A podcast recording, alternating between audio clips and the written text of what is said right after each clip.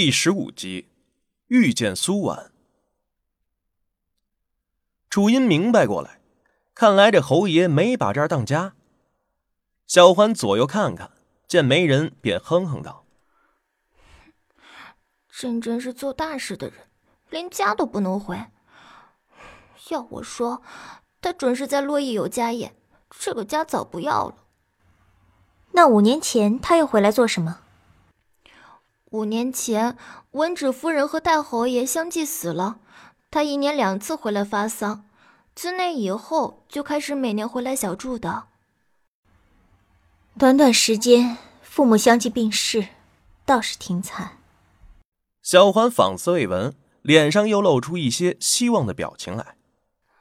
夫人，我最近又听说了，侯爷以前都是每年秋天才回来的。今年倒好，冬天、春天都在，侯府也在翻修，估摸着是不走了。楚音也露出几分高兴的形容来，假装开心道：“若是能不走就好，以后见面的机会就多了。”嗯，是啊，是啊，夫人说的极是。小环喜欢侯府，可不想再被赶走了。原来是怕他不得侯爷喜欢，连他一块儿被太夫人赶出去。楚音干巴巴笑了几声，因想着众人歇晌的时间快过了，那些小孩子又要出来闹，楚音自认消受不起，便还是赶紧走吧。两人又沿着湖边走进花园里边，赏了会儿玉兰花。小环又要拉他去看传说中天子赐的西瑶牡丹，全府总共就那么几株，约么是要开花了。这七绕八绕的，楚音把路给记糊涂了。原本在地图上看得明明白白的，这会儿也不知道哪条是哪条了。楚音强忍着要回头重走的心，也不忍叫小环失望，只好傻乐呵的跟他四处闲逛，能记到哪儿便记到哪儿。其实多半没记住。不由得，两人逛到了巨石假山的后边，待小环反应过来，拉着楚音的胳膊就要离开，嘴里自言自语道。哎，切！我也是转糊涂了，怎么就转到这儿来了？楚音看着前边种满了东倒西歪的荷花的池子，此时池塘里一片枯枝残叶，满地荒凉。池子外围了圈木栅栏，还是新翻不久的泥土。他看着，立马就知道是怎么回事了，还想多看几眼，却被小环拉走了。出了那儿，这丫头一路上不迭声的道歉。约莫是觉得揭起了夫人的痛处，夫人该不高兴了。楚音不得法子，只有一拍他胳膊，用糯米一样甜软的嗓音宽慰道：“左右我也没什么事，太夫人让我到厨房帮忙，你代劳一下，我也许就能原谅你。”小环听着，还当是什么事儿，原来是做饭。他别的不怎么会，唯独做饭是最拿手的。只要夫人高兴。他做什么都成。这俗话说“冤家路窄”，楚音和小环将将要走，那前面便轻盈盈的走来一人，楚楚动人，弱柳扶风的，可不就是三年不见的苏婉吗？两人正是面对面站得不近又不远的，楚音颇有些意外的笑起来，唤了声：“苏婉。”只这两个字，那极熟悉的口气与语调，竟吓得苏婉险些叫出声来。你，你，苏婉妹妹好生能忘啊！已经不记得我了吗？这熟悉的语调，简直从阿鼻地狱里爬出来一般，森冷森冷的，分明就是三年前那个阴白的声音无疑。这苏婉本也有些赏的习惯。只是今天侯府又多了些孩子，恰又喜欢在他的院子里闹，他不得法，只好出来散散步。本想着到水阁那里走走，谁想半路竟遇到了刚回来的少夫人。他想像往日一样给这个少夫人见个礼，却怎么……哎，这个楚音绝不是少夫人了，这楚音分明是，分明就是。想到这儿，他不由得怯退了两步，惨白着脸喃喃道：“你怎么会？怎么会什么？我怎么会站在这儿吗？”楚音笑盈盈的，他还真没想到自己会这么忽然的遇到苏婉，也真有些后悔自己的刀不在身边。此刻遇见他，镜童山上的那晚便如昨天似的，心里的那股子冲劲怎么也止不住。他记得自己说过，他不恨张静，只是这苏婉，他是一定不会放过的。苏婉努力让自己镇定下来，努力像往日一样告诉自己，他不可能是那个阴白的少夫人的面容，他许久以前就已经习惯了的，那时候便已确定他只是碰巧样子很像，那里却完全是个极普通的野蛮丫头。他也查过这少夫人的娘家，的确是个正经人家，不会是铜镜山上的那个人，而且。他是他亲自动手杀死的，亲眼看着埋掉的。可这这语气和声音，婉妹妹是怎么了？我前不久不是掉池子了吗？现在我好了，自然是要回来的呀。声音又恢复到软软柔柔的腔调，带着那丫头特有的刁蛮语气。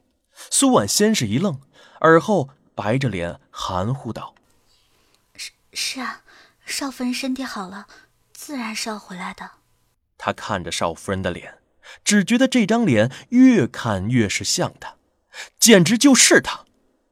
因为那眼神，那一颦一笑，那微妙的小动作，都和阴白出奇的相似。少夫人似乎还在说些什么，她虽嘴里应着，脚。却还是忍不住向后退了两三步，一不小心绊了个石子儿，险险就要摔倒，却被少夫人扶住了。楚音语气轻快，打量了眼苏婉的脚，自语似的轻声道：“没想到过了这么久，婉姑娘还是容易摔倒呀。”婉姑娘，婉姑娘，是了，在铜镜山上，他第一回见到她。便是叫她的婉姑娘。楚音瞧住他的表情，心里不由得冷哼，却还是继续装道：“没想到养了这么久，脚还是没有大好。也是伤筋动骨一百天吗。十几日前在这荷花池子边上，你不就是用的这招推我的吗？还让人诬告说我害你不成就自己跳入池子冤枉你。苏姑娘好狠的心。”苏婉抽回被他扶着的胳膊，心里乱糟糟的，退了好几步，与这个楚音保持距离，简单应付着说道：“少夫人不要冤枉苏婉，苏婉与少夫人无冤无仇的，好端端的推你作何？少夫人若硬要说我推了你，那咱俩还是去太夫人那儿当面对质的好。”果然是这样，楚音想，他并不知道苏婉是怎么诬陷他的。但刚刚粗看了眼地形，再加上对苏婉的了解，想来也就是这个法子了。如今再看他做出这样的形容，恐怕是八九不离十。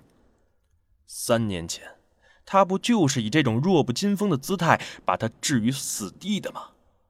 这如今又用同样的法子，将另一个他置于死地，哼，当真是可叹又可笑了。楚音垂了垂眸子，努力掩饰着愤怒，对苏婉扯了扯嘴角：“是楚音太轻易信你了。原以为苏姑娘温柔贤惠，是楚音羡慕的女子。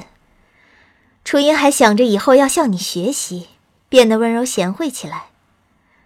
但如今看来，苏姑娘也不过如此。”楚音瞧着苏婉脸色渐渐由白转青，心里只觉得。上辈子自己是太傻了吗？既着了这姑娘的道，还在一件与自己一点关系都没有的事儿里丢了小命。他看苏婉似乎听懂了这话里的意味，又随即道：“楚音虽是普通人家的姑娘，也不会由着你戏耍。未来这些天，苏姑娘可要小心些。再有个磕磕碰碰的，楚音可再不会去扶你了。”苏婉细细留心他的话，一颗心简直忽上忽下。听到最后，才有肯定，这楚音应该还是少夫人。只觉得这少夫人去了别院十多天，倒是变厉害了。又或者是他此刻心太乱了，才会觉得少夫人越发不可测。再待下去也会徒增烦恼，对他无益。苏婉轻轻合手行了礼，也不说其他的了，直到身体抱恙，用余光最后瞧了眼少夫人，这才并不觉得她有何异样，这才转身离去。小环左右看了看路过的一些丫鬟仆人，虽是花园深处，下人们也不多，但若叫有心人看了去就不好了，便赶紧扯了扯夫人的袖子。两人拐进月亮门，又往深处逛了会儿。等孩子们又簇拥着三五成群的往大院子里跑的时候，两人才沿着小路回去。直到傍晚，大院子那边才把楚音从风和院带来的私物送来。小环在一堆箱子、匣子里翻来翻去，找到个赤金六角盒子，打开一看，是一对大金丝菩提手串。色泽鲜亮、明润悦目的，摸起来油光水滑，也不冷手，分量也不轻，应该是个上等品。料想自家夫人也是下了功夫了。只是光一对手串，还是难比下那苏家姑娘的千般好。便又继续翻箱倒柜的找夫人做的那件衣裳，可找遍了搬来的所有私物，都未瞧见那衣裳的半点影子。连忙着，急忙慌对歪在榻上的夫人道：“糟了，夫人，您的衣裳不在这儿。怎么可能？”楚音翻了页女则，蒙着太夫人恩典，说什么怕她累着，今天就不罚了，明天才算数。他至今已有多年没看女则了，如今翻翻，倒也新鲜。是以小环问的时候，他也只随意应着。我找遍了，真的不在这儿，是不是在路上弄丢了？还是大院子那边忘了送过来？府里公司务都记录在册的，大院子那边照册子分东西，该入库的入库，该送回的送回，万没有弄错的理儿。小环想，怕是路上掉了，被人捡了去。正寻思着，一四十多岁的妇人就来了，穿着灰青的袄子，脸上红光满面。一脸和气，手里正捧着一只棕红描金的小匣子，可不就是楚音装衣裳的那个吗？小环也一眼看见，欢喜的不得了，连忙迎上去就要拿。孙李是哪里肯这么给了？绕过小环，直接走到前头，一边走一边笑道：“你个小丫头，眼睛倒是亮！你家夫人还没说什么呢，你就先冲上来，万一不是你家主子的东西。”岂不是叫人笑话？这声音极轻快爽利，一点也不像四五十岁的年纪。小环拿了个空，又着他这么一说，不免涨红了脸，小声解释着：“我，我也是，也是。”这也是了半天，也没说出个正经的。楚音轻轻咳了咳，咽了嘴里的甜枣，笑着走上前道。这丫头也是替我着急，刚找了好半天也没找到我那匣子，我料想是大院子那边遗漏了，她正要去找呢，可巧您老人家就来了。孙理事一听他对她的称呼，倒是有些出乎意料。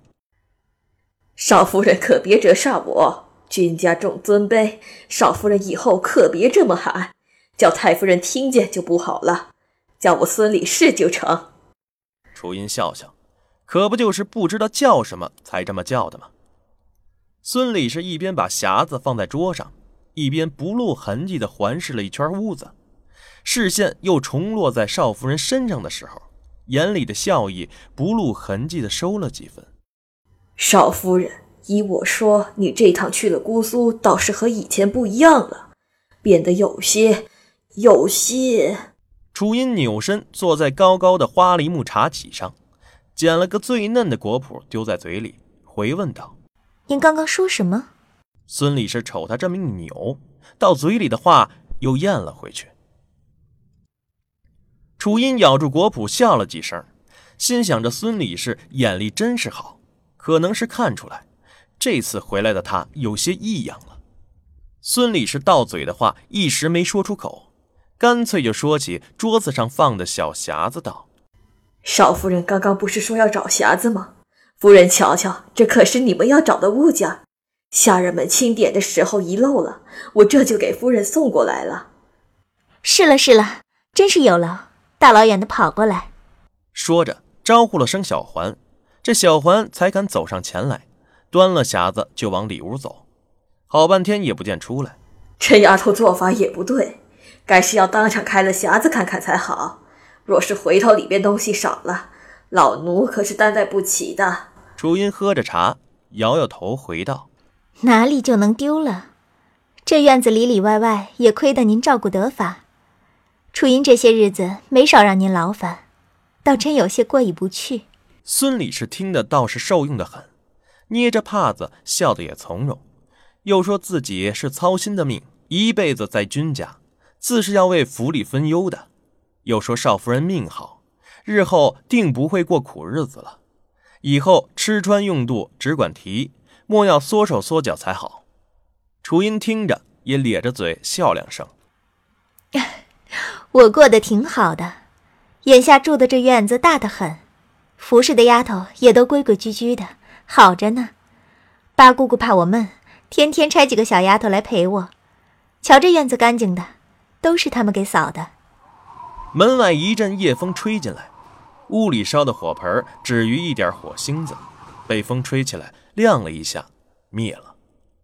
瞧着孙李氏被风吹得浑身一紧，楚音赶紧不好意思道：“是穿堂风。”估计里屋的窗户又没关，瞧我又给忘了，我这就去关去。孙李氏黑着张脸，生气道：“这些丫头还有没有规矩？这窗户不关，她没了也不知道去大院子里，一个个都是白吃饭的吗？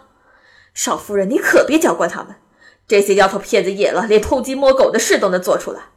你别动，我这就收拾他们去。”说着说着，僵着脸，急匆匆走了出去。灰青的衣服在夜光底下泛着银白，应该是上等的布料。人一走，屋里就显得格外的冷了。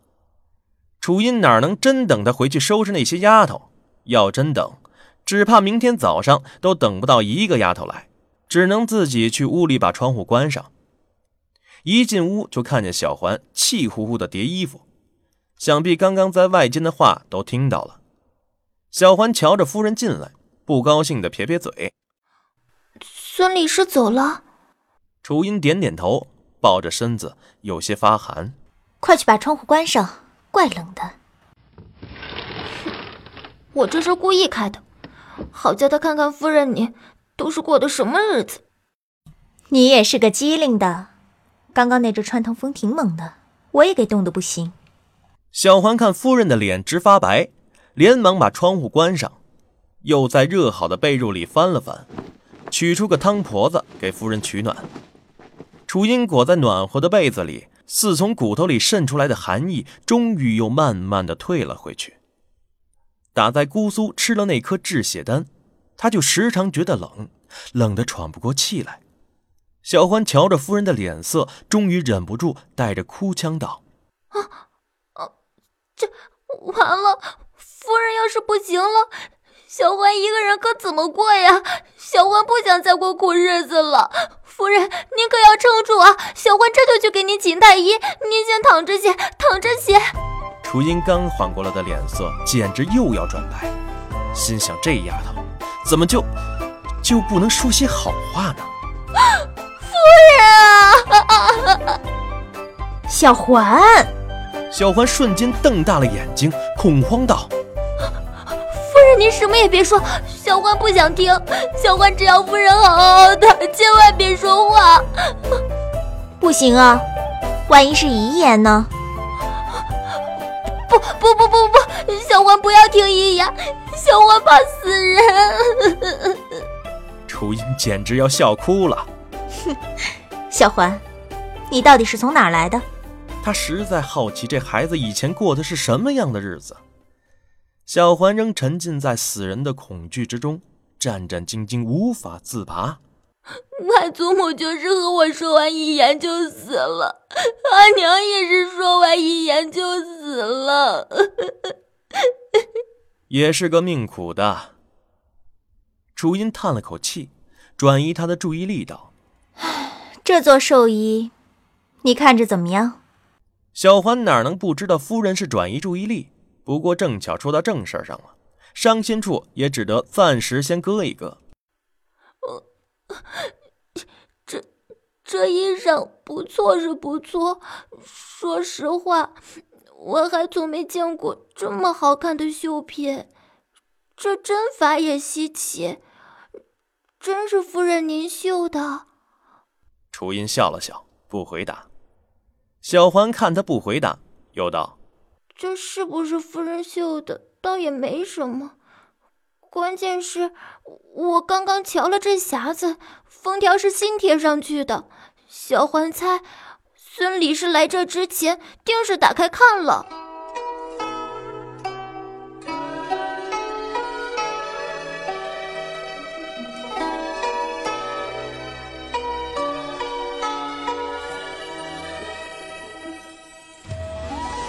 本集出场角色：楚音，艺名西微。苏婉、织猫、小环、杨咩、孙李氏、紫云。欢迎收听下一集。孙李氏试探苏婉。